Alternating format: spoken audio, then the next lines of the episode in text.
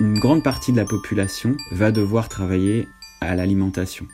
Ça veut dire environ 125-130 millions d'Européens seront impliqués dans l'agriculture, si tout va bien, dans quelques années. Ça veut dire que les futurs paysans, les paysans de demain, ils sont déjà nés, mais ils savent pas qu'ils seront paysans.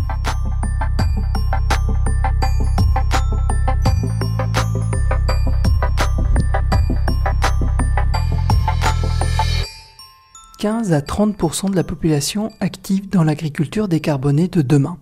C'est l'une des propositions de Pablo Servigne, avec les autres auteurs du collectif qui signe le petit livre Retour sur Terre, paru au PUF. Pablo Servigne est connu pour le concept de collapsologie, mais il est aussi docteur en sciences biologiques et agronome. Alors qu'est-ce que c'est que cette histoire de remettre tout le monde au champ et à quoi vont-ils donc ressembler ces fameux champs? Bienvenue dans ce podcast Zoein, c'est quand qu'on va où? Euh, Interview, c'était sur le bouquin Retour sur Terre, 35 propositions. Donc on a la 12, 13, 14. Pablo Servigne, si on suit euh, les propositions de, ce livre Retour sur Terre, et puis si on essaye de se faire une image, on se projette dans la Beauce, en France, donc ces grandes étendues plates du côté de Chartres, euh, avec des, champs de céréales à perte de vue, ce grenier de la France, ça ressemblerait à quoi si on mettait en œuvre euh, les propositions qui touchent l'agriculture? Alors, dans le livre, on utilise le terme décarboné, c'est un terme un peu théorique, technocratique, qui peut regrouper plein de choses. Bon, à vrai dire, je l'aime pas trop, mais si on rentre dans le concret, décarboner, ça pourrait dire déjà retirer les énergies fossiles de notre système agricole. Et euh, pour produire euh, des pesticides ou des engrais chimiques, etc., il faut beaucoup de gaz naturel, il faut beaucoup de pétrole. Pour euh, faire marcher ces tracteurs, il faut aussi beaucoup de pétrole. Donc, comment imaginer la Beauce, des champs à perte de vue de céréales, sans tracteurs, sans mécanisation, ou sans pesticides, ou alors avec très peu, en tout cas, euh, peut-être des pesticides euh, un peu naturels, voilà. En tout cas, sans énergie fossile, c'est très compliqué parce que même après, il n'y a pas que l'agriculture, il y a aussi euh, la distribution, le transport. Donc il y a des questions dans tous les sens. C'est atroce, hein, c'est systémique parce que les énergies fossiles sont partout. Mais pourtant, c'est nécessaire parce que si on veut diminuer les gaz à effet de serre, il va falloir qu'on arrête de brûler des énergies fossiles et qu'on les laisse dans les sous-sols. Donc à quoi pourrait ressembler euh, euh, la Beauce? La tendance, c'est d'aller à l'inverse de ce qu'ont fait les processus industriels. Les processus industriels, ils sont homogènes, linéaires, ils prônent la monoculture et ils sont globaux. donc on irait, pour avoir plus de résilience, on irait déjà vers des systèmes diversifiés, hétérogènes, locaux, et pas que globaux en tout cas, donc ça, veut dire changer complètement. C'est-à-dire que la Beauce, c'est plus possible. On aurait des haies partout, on aurait une diversité de cultures, de polyculture, avec un retour des arbres, de l'agroforesterie, enfin des cultures pérennes en, général, hein, aussi des plantes pérennes, pas que annuelles, parce que le problème des annuelles, c'est qu'il faut les ressemer tous les ans et on a besoin de tracteurs, voilà. Et donc, en arrêtant le labour, en arrêtant les plantes annuelles, eh ben on, maintiendrait la vie du sol, on stockerait du carbone dans le sol. Euh, donc, il faut refaire venir les arbres c'est fondamental dans les agroécosystèmes. On mettrait des haies, fini donc ces grandes étendues, euh, ces cultures euh, intensives uniques, on a bien compris. Ça veut dire aussi que sur ces petites parcelles, parce que s'il y a des haies, etc., on ne peut plus travailler avec euh, les tracteurs qu'on a aujourd'hui. C'est aussi toute une autre forme de travail. Et là, dans vos propositions, vous parlez de ça en disant il faut revenir à l'énergie musculaire. Exactement. L'énergie musculaire humaine ou animale, ou et animal en fait, comme ça a été beaucoup fait. Alors, vous savez, il y a une image très, marquante, c'est l'ingénieur euh, Jean-Marc Jancovici qui avait fait les calculs qu'un Européen moyen, en fait, avec euh, toutes les énergies fossiles qu'on dépense, en fait, chaque Européen moyen a comme 500 esclaves énergétiques. C'est comme si chacun de nous, on avait des esclaves qui travaillent pour nous en termes de joules, 500 esclaves produisent autant de joules que ce qu'on dépense en pétrole tous les jours, euh, voilà, euh, en moyenne en Europe pour nous chauffer, nous nourrir, nous déplacer, nous vêtir, nous instruire, etc. Donc on est tous des pharaons avec 500 personnes qui travaillent pour nous et c'est très confortable la vie aujourd'hui. Et donc si on n'a plus ces esclaves ou beaucoup moins d'esclaves énergétiques, il y a deux solutions. Soit on travaille plus, soit on fait travailler les autres, c'est-à-dire les animaux, soit on utilise des idées. Vous savez, en, France, on dit toujours on n'a pas de pétrole, mais on a des idées. Eh ben, il va falloir agencer l'agriculture de manière spatiale, temporelle, être hyper intelligent. Alors, les Anglais appellent ça knowledge intensive, c'est-à-dire on va faire une agriculture intensive en connaissances pour pouvoir être vachement efficient, bosser le moins possible, mais ça ne veut pas dire arrêter de bosser, ça veut dire qu'on va bosser beaucoup au lieu de très très très très très très très beaucoup. Voilà. Et euh, c'est exactement ce que fait l'agroécologie ou la permaculture ou l'agriculture écologique, enfin tous ces termes qui désignent en fait des manières d'appliquer les principes du vivant aux agroécosystèmes. Est-ce que c'est quand même pas un peu excessif euh, si, on imagine ça en se disant bon on va plus avoir de tracteurs parce que ok bon on va diminuer les émissions de, de, CO2 mais on se dit quand même un tracteur euh, c'est quand même vachement utile. C'est quand même pas un peu jusqu'au boutiste de dire ah là on, allez, on remplace tout ça par des chevaux. Pour marquer les esprits. Effectivement, c'est pour marquer les esprits. Je pense qu'il y a des régions où il y aura plus de tracteurs, en tout cas les gros gros tracteurs. Euh, de 300 chevaux, euh, comme on voit, ça va être euh, compliqué. Alors il y a deux pistes, là je, termine la pensée de tout à l'heure, plus cette deuxième piste que vous, vous évoquez, c'est la piste des low-tech, des technologies douces, des petites machines qui n'utilisent pas d'énergie fossile, mais des énergies, des agrocarburants. On peut imaginer des arbres qui produisent un peu d'huile, et les surplus qui vont pas à l'alimentation peuvent aller dans des machines extrêmement efficientes, petites, on peut imaginer tout un pan, et il y a beaucoup d'innovations à faire là-dedans, de technologies douces, ce qui peut être aussi le cas, par exemple, d'innovation dans euh, des nouveaux attelages de traction animale, beaucoup plus efficients. Ça aussi, c'est pour moi, c'est de la biotechnologie. Je dis ça en rigolant, mais c'est ça la biotechnologie, c'est l'innovation dans des technologies douces, efficientes, etc., qui suivent les principes du vivant, c'est-à-dire cycliques, locales, hétérogène. Et quand on suit les principes du vivant, en fait, le vivant crée de l'abondance très facilement, très spontanément, sans avoir besoin de beaucoup travailler. Donc c'est ce que je disais, c'est on a besoin d'intelligence maintenant. Et la première partie de votre question, c'est mon dernier point, c'est-à-dire qu'il va falloir travailler beaucoup plus. Comment illustrer ça? Bah, Aujourd'hui, les, les agriculteurs, en tout cas en France, ils sont peu nombreux, ils sont vieux, ils n'arrivent pas à transmettre aux jeunes ils sont malades et se suicident, etc. etc. C'est vraiment une profession qui est mal en point. Et sans tracteur, c'est pas eux qui vont pouvoir nous nourrir. En tout cas, ça suffira pas. Ça veut dire quoi? Ça veut dire que une grande partie de la population va devoir travailler à l'alimentation. Ça veut dire que les futurs paysans, les paysans de demain, ils sont déjà nés, mais ils savent pas qu'ils le seront. Ils savent pas qu'ils seront paysans. Et si on voit un, pays comme la Cuba, qui dans les années 90 a eu un choc massif, a vécu comme une sorte d'effondrement grandeur nature, parce qu'il y a eu l'effondrement du bloc soviétique, du principal allié, et Cuba c'était un pays très industrialisé, qui avait ravagé sa paysannerie. Donc il y avait que des gens éduqués euh, qui, qui, étaient plus paysans, quoi.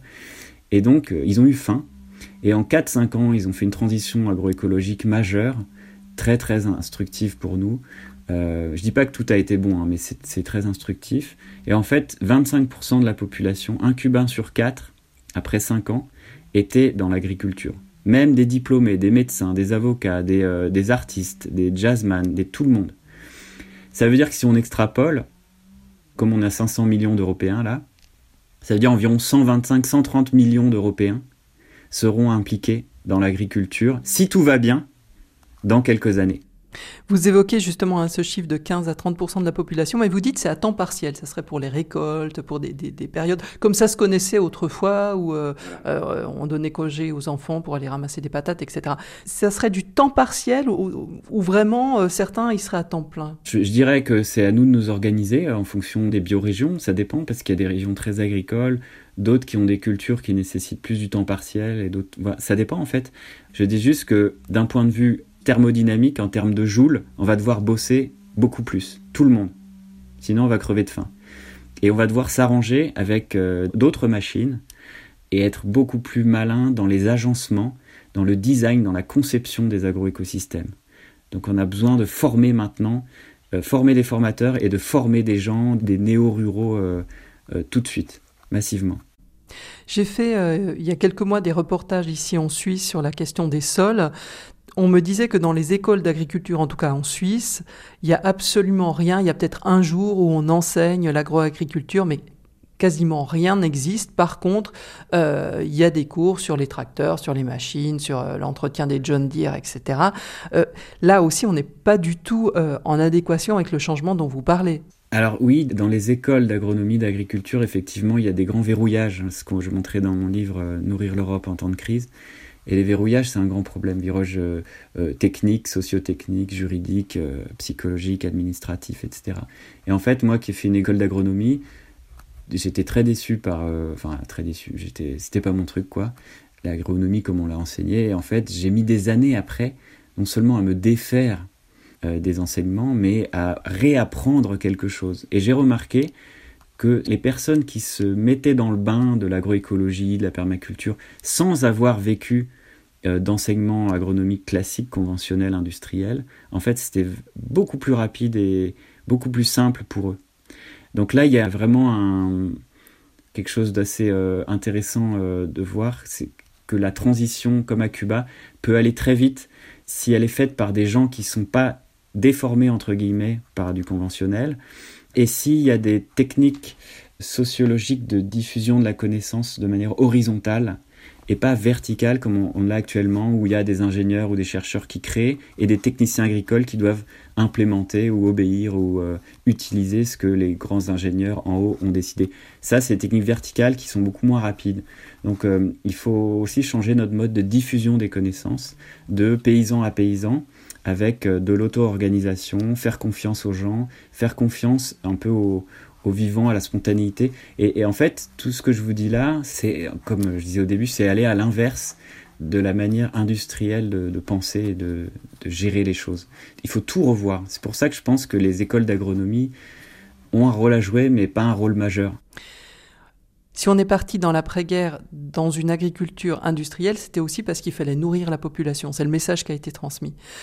Est-ce qu'aujourd'hui, ce modèle euh, qui est promu par vous, mais par beaucoup d'autres, hein, euh, est-ce qu'on a des études scientifiques qui garantissent qu'on va pouvoir, avec ce modèle, nourrir la population? D'autant plus qu'il va y avoir moins d'eau, euh, des températures qui vont augmenter. Est-ce qu'il y a des études dans ce sens-là? Alors, c'est une question très fréquente, très courante. Il y a plusieurs choses. La première, c'est que, un, le modèle industriel actuel ne garantit pas cela. Il n'est pas capable de nourrir la planète. Premièrement, il y a beaucoup de faim, il y a beaucoup d'obésité, il y a beaucoup de gaspillage. Deuxièmement, il ne faut pas attendre qu'un système garantisse quelque chose pour aller vers ce chemin. On ne peut pas attendre des garanties parce qu'il faut des études de long terme et on peut pas, on n'a pas le temps. Donc il faut actuellement prendre une multiplicité de chemins sans être sûr que ça va marcher. Alors qu'est-ce que j'entends par ça va marcher? S'il s'agit de nourrir la planète comme on le fait actuellement, je pense que c'est pas une bonne direction. En termes de quantité, de qualité de nourriture, en termes de distribution, notre système il est complètement à la ramasse. Ça va pas du tout. Donc faut tout revoir. Autre point, le système actuel il n'est pas viable. En fait, c'est pas un choix qu'on aurait. C'est faux de croire qu'on aurait un choix. Euh, bon, garantissez-nous que l'agroécologie peut nourrir la planète et on ira vers ça. Sinon, on reste dans notre système actuel. C'est faux comme, mode de pensée. On peut pas, on peut pas réfléchir comme ça parce que un, le mode actuel détruit la planète et ne nourrit pas bien la population. Donc, on est obligé de changer. Et pour finir, il y a des dizaines, des dizaines d'études, des centaines d'études euh, qui montrent que l'agroécologie est beaucoup plus efficace et efficiente il y a eu un rapport des Nations Unies en 2011. Euh, Olivier de Scuter a fait un rapport sur l'agroécologie pour montrer scientifiquement une grande synthèse. L'ONU, la FAO, tout le monde en parle. C'est de notoriété publique. Il ne s'agit plus de démontrer ça. C'est évident que l'agroécologie, un, elle nourrit tout le monde, avec des produits de meilleure qualité, en restaurant la biodiversité, en stockant du carbone dans les sols, en maintenant les communautés paysannes, en empêchant les suicides, les faillites, euh, les déplacements de population, en donnant une place aux femmes dans les agroécosystèmes, en redonnant une place aux animaux, aux arbres, etc., etc., etc. Et c'est intensif, dans le sens où on peut faire beaucoup de nourriture sur peu de surface. Donc le modèle industriel n'a pas le monopole de l'intensif. On peut faire de l'intensif avec des systèmes sains avec des systèmes non polluants, etc. Voilà. C'est ça qu'il faut se réapproprier. C'est un imaginaire. Vous évoquez la question du stockage du carbone dans les sols. Est-ce que là aussi, il y a quelque chose vraiment qui pourrait être intéressant? C'est-à-dire qu'on aurait une agriculture qui non seulement n'émettrait pas de carbone, mais en stockerait Ça, il faut jouer dans deux tableaux. Un, il faut arrêter de brûler des énergies fossiles. Voilà, c'est ça que je, je, voulais dire par décarboner au début. Et en même temps, tout le carbone qui est dans le, enfin le surplus de carbone qui est dans l'atmosphère sous forme de CO2, mais il y, a aussi d'autres euh, gaz, mais on va juste parler du CO2. On peut le stocker. Le meilleur moyen de stocker de l'eau, parce qu'il y a aussi le problème de la sécheresse, et du CO2, c'est dans le végétal et dans le sol, dans les sous-sols, dans les racines, etc. Et pour ça, il faut refaire vivre les sols. Il n'y a pas d'autre solution. Le sol, c'est vraiment bien commun. C'est vraiment une question de sécurité nationale. Parce qu'on a des sols qui aujourd'hui sont morts, euh, sont en mauvais état Ouais, ils sont en mauvais état. Euh, en fait, ils se dégradent. En se dégradant et en détruisant la vie, en fait, ils libèrent en plus du carbone. Non seulement ils en stockent pas, mais ils en libèrent. C'est la vie, en fait, qui va stocker le carbone. la vie se construit de molécules de carbone. C'est des chaînes carbonées, les végétaux. Ce qu'il faut savoir aussi, un truc, un grand déclic euh, qu'on nous a pas appris, en, en tout cas à l'école d'agronomie, c'est que pour faire vivre les sols, il faut des micro-organismes et des végétaux. Et quand il y a des végétaux et des micro-organismes, il y a les animaux qui reviennent dans le sol. Plein de petits animaux dans le sol. Et ce sont les animaux qui refont la fertilité. Donc en fait, il faut refaire vivre les sols et aussi, comme je disais tout à l'heure par rapport à la Beauce, euh, bah, la, strate arborée, euh, des arbustes, une diversité de cultures, des rotations de cultures. En fait, il faut ramener la diversité partout. Jamais, jamais, jamais d'homogénéité et jamais de terre à nu. Ça, c'est vraiment un scandale euh, énergétique d'avoir des terres à nu. Toujours avoir une multistrate de végétal et d'animaux partout, tout le temps. Voilà le secret pour stocker du carbone. Et ça existe, il y a plein de modèles pour ça. En tout cas, c'est vrai qu'en Suisse, on voit de moins en moins des terres à nu, et c'est vrai qu'il y a ces engrais verts qui sont mis à l'automne. Enfin, on voit qu'il y a des évolutions. Mais justement, pour avancer dans ce changement qui est assez radical tout de même, on ne peut pas tout mettre en place d'un coup. Quelles seraient, selon vous, les mesures les plus urgentes qu'il faudrait mettre en place en priorité? Mais On l'aborde un petit peu dans le livre. Euh, ce qui nous paraissait urgent, c'est la question d'abord des semences, de sécuriser les semences paysannes, d'arrêter le brevetage du vivant et de permettre vraiment une libre circulation, de permettre une créativité, une diversité de ces semences, ça, comme ça a toujours été fait. On ne dépende plus de géants comme Monsanto, etc. pour les semences. Autonomiser les gens, les cultures, les régions à toutes les échelles, retrouver la puissance en fait de, de régénérer le vivant. En fait, il faut plus protéger le vivant, il faut le régénérer. Si on se contente de le protéger, on va tous mourir. Il faut vraiment régénérer. C'est-à-dire que l'agriculteur, le paysan maintenant, il doit non seulement tirer de la nourriture du champ, mais il doit régénérer, il doit aggrader. Ça doit être en meilleur état quand il part que quand il est arrivé, toujours. Aggrader, c'est améliorer, c'est ça? C'est le contraire de dégrader. Voilà. Aggrader les sols, aggrader la biodiversité. Voilà. Le futur paysan, il devra, un, produire beaucoup de nourriture. Deux, il, doit, il devra euh, aggrader euh, son écosystème. Trois, il devra produire de l'énergie, de l'huile, etc., pour les villes et pour son entourage. C'est un triple objectif très très très dur voilà, mais euh, atteignable, de toute façon on n'a pas le choix. Et 4, il faudra le faire sans énergie fossile ou avec très peu, et avec un climat instable et imprévisible, ce qui est très compliqué pour l'agriculture. Donc on a vraiment un, cinq objectifs compliqués et qu'il faudra euh, prendre à bras le corps ensemble. Et euh, oui, je voulais revenir sur une autre mesure qui me paraît essentielle, c'est de sécuriser les terres agricoles. Le foncier, hein, c'est-à-dire empêcher la bétonisation, des ceintures périurbaines. En général, les terres autour des villes, c'est les meilleures terres. C'est pour ça que les villes se sont installées là au Moyen Âge. Donc là, il y a vraiment des leviers juridiques et législatifs à, avoir. Deuxièmement, sécuriser aussi les terres pour les, les néo-ruraux qui ont plein d'idées, qui ont plein de projets, qui ont parfois euh, de l'argent et qui ne peuvent pas s'installer parce qu'il y a des verrouillages juridiques ou euh, culturels avec euh, des agriculteurs qui s'accaparent trop de terres, etc. etc. Et ça, c'est sécuriser les terres arables, voilà, en plus de les faire revivre.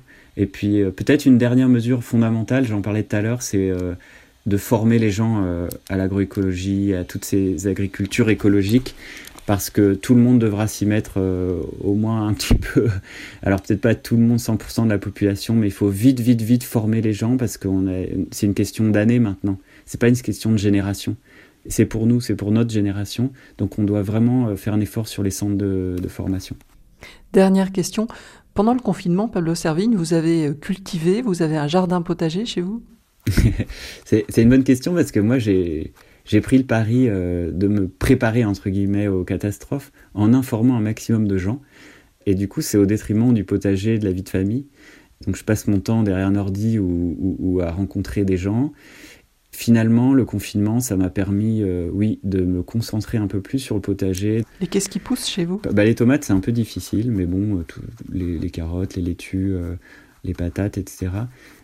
pour l'instant, on démarre, on n'est pas super à fond. par contre, il y a des voisins qui se sont bien mis, donc ça nous soulage un peu et on fait des échanges. Et devenir jardinier, c'est aussi prendre soin des voisins, prendre soin des humains et des non-humains, de son écosystème.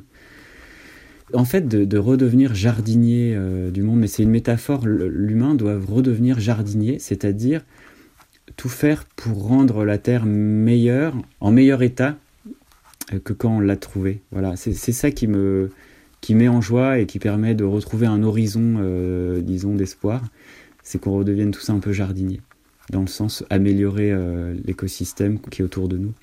Il n'y a pas que le potager en fait. Merci beaucoup Pablo Servigne. Avec plaisir. Bye bye les jardiniers, et comme il n'y a pas que le potager dans la vie, il y a aussi des livres, Retour sur Terre, 35 propositions, paru au PUF, et l'ouvrage dont Pablo Servigne nous a parlé, Nourrir l'Europe en temps de crise, sous-titre Vers des systèmes alimentaires résilients, c'est paru chez Actes Sud en 2017. Ce podcast est signé Catherine Erard pour la Fondation Zoein. Abonnez-vous, likez et à tout bientôt.